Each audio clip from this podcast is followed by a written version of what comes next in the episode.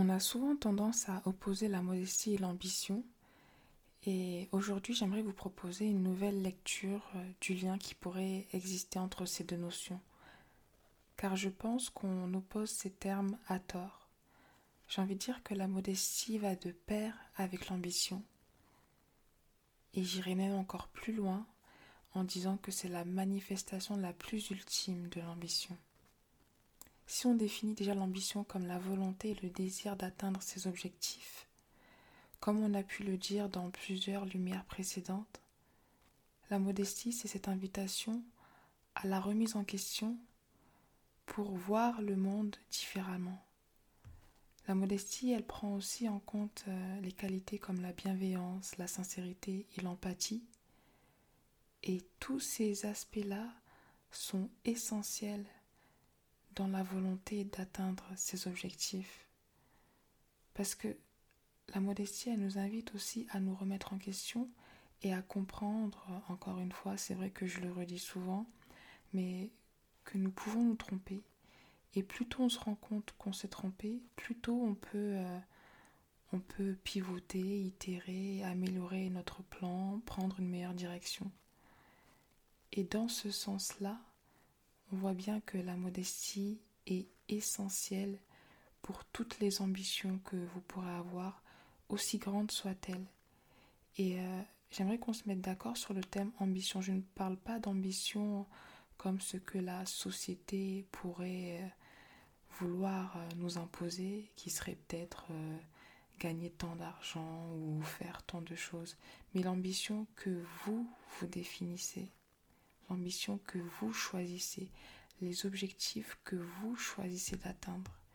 Et je dirais même que la modestie, elle nous invite à avoir de grandes ambitions. Parce que dans cette volonté de tout le temps être une meilleure personne que la veille, il y a aussi ce mouvement d'amélioration et ce mouvement de chaque jour être un peu mieux que le jour précédent. Et donc cela ne peut passer que par le fait d'avoir des ambitions assez élevées, tout en prenant conscience que c'est l'accumulation de toutes les petites étapes qui vont faire que nous les atteindrons. Et puis, dans un autre sens, je pense que la plus grande ambition qui existe sur Terre, c'est de se rencontrer soi-même.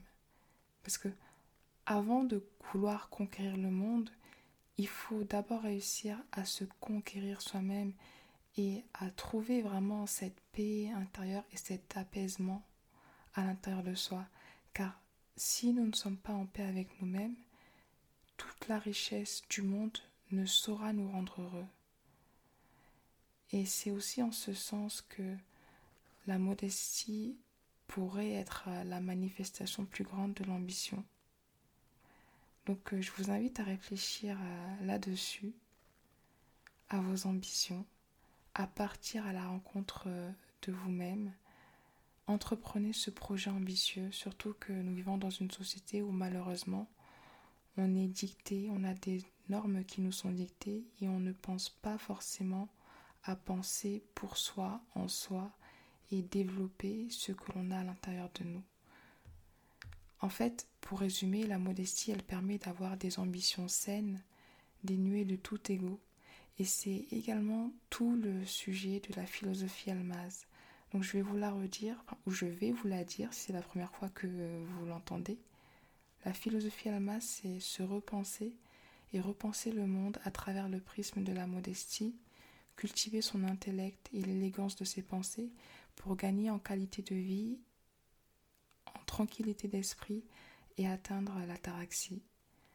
Donc voilà, c'était la réflexion du jour et n'hésitez pas à me partager vos réflexions, les réflexions que tout ce que je viens de dire euh, ont pu euh, engendrer chez vous parce que c'est vraiment quelque chose qu'on construit ensemble. Et je vous dis à demain pour la prochaine lumière almaz.